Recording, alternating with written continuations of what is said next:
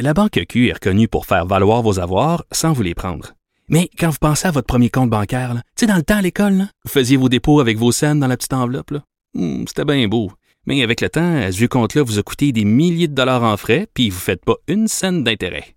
Avec la Banque Q, vous obtenez des intérêts élevés et aucun frais sur vos services bancaires courants. Autrement dit, ça fait pas mal plus de scènes dans votre enveloppe, ça.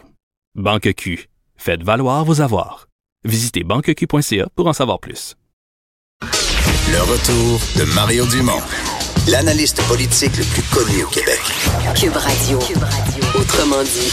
On est de retour pour vous parler de ces fermetures chez Rona, 12 magasins au Québec, 34 au total au Canada. Jean Boulet, ministre du Travail, de l'Emploi et de la Solidarité sociale et député de Trois-Rivières, est avec nous. Euh, bonjour, M. Boulet. Bonjour, M. Dumont, comment ça va? Ça va bien, vous, vous êtes comme un peu, euh, c'est pour ça que j'étais content de vous parler, doublement touché, parce que vous êtes ministre du Travail, des mises à pied, ça vous concerne, mais en même temps, vous êtes au cœur d'une région qui, qui est particulièrement touchée par les fermetures aujourd'hui, là. Oui, effectivement, il y, a, il, y a, il y, a, plusieurs magasins, non seulement à Mauricie, mais au centre du Québec. Donc, il y a plusieurs salariés affectés. Puis, euh, c'est certain, M. Dumont, que mes premières pensées vont aux familles puis aux, aux travailleurs qui sont qui vont faire l'objet de ce licenciement. Euh, on arrive à la période des fêtes, donc, mais je veux lancer un message euh, d'accompagnement à ces personnes-là. Euh, vous savez, dans le contexte de ma grande corvée, on a identifié beaucoup de postes vacants dans toutes les régions euh, affectées par la fermeture de ces magasins-là. Et dans le commerce de détail, il y a beaucoup de postes vacants hmm. et on va être en mesure d'entrer en communication avec eux. J'ai d'ailleurs donné instruction à mon équipe de communiquer avec les gens de Rona. Je veux avoir un avis de licenciement collectif conformément à la loi. Euh, connaître l'identité et les titres d'emploi affectés pour qu'on puisse les réintégrer rapidement. Là, vous, vous, utilisez un langage, peut-être les gens sont moins familiers. Moi, je sais ce que vous voulez dire, mais lorsque formellement un avis de licenciement collectif euh, est, est, est, donné par une entreprise, comme ministre du Travail, ça enclenche des processus qui peuvent être utiles pour les travailleurs. Vous peut-être les expliquer, là. Hein? Ah oui, absolument. Euh, quand on a cet avis-là d'un employeur qui fait un licenciement, ça nous permet d'identifier les titres d'emploi, les personnes visées, d'entrer en communication avec ces personnes-là, mettre en place éventuellement un comité d'aide au reclassement pour permettre leur retour au, marché du travail dans des délais raisonnables. Et c'est ça, ce message-là que je veux encore une fois redire. On va entrer en communication avec les personnes concernées, puis on va les aider. Mmh. Est-ce qu'il y a dans votre région ou, dans les autres magasins, il y en a cinq dans votre région qui ferment? Euh, bon, il y en a évidemment, comme dans la ville de Trois-Rivières, des gens disent, il y a plusieurs concurrents. C'est une ville où il y a beaucoup de magasins de ce genre-là. Par contre, à d'autres, des villes plus petites, euh, je sais pas, moi, par exemple, à Bécancourt, Nicolet ou dans d'autres villes plus petites, parfois, il y a un seul commerçant du genre et dans certains cas, il n'y en a pas du tout. C'est la seule quincaillerie qui ferme.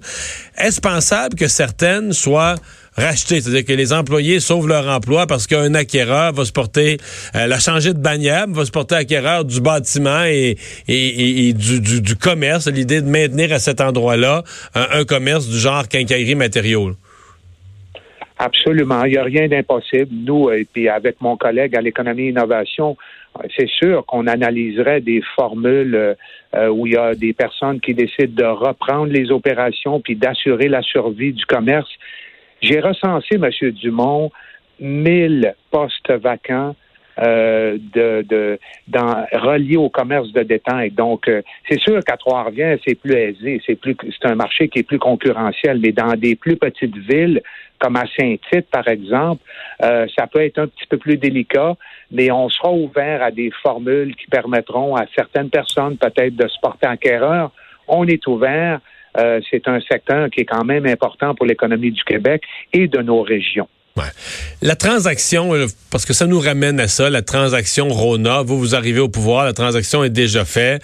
Euh, bon, je sais que ça peut être facile de mettre tous les torts sur l'ancien gouvernement, mais si on essaie de, d'être pas trop politique, qu'est-ce qu'on craint des suites de cette transaction-là? Est-ce que vous avez l'impression, par exemple, que là, on a les mauvaises nouvelles sont finies ou euh, je sais que certains disent non, ça va continuer avec l'ose, il va en avoir d'autres mises à pied, puis c'est pas fini, ni au siège social, ni dans les fermetures de, de succursales.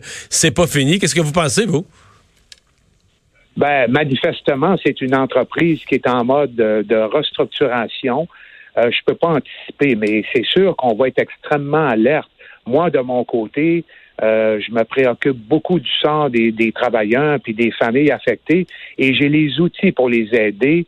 Puis les comités d'aide vont être extrêmement utiles. Et on travaille beaucoup en équipe, hein, comme vous savez, M. Dumont, euh, le plus possible au sein de notre gouvernement. Et on va être euh, extrêmement attentif. Et je discutais avec mon collègue Pierre Fitzgibbon. Il va s'assurer que les garanties qui euh, qui euh, qui ont été convenues lors de la transaction entre Lowe's et Rona totalement. Mais on les connaît même pas.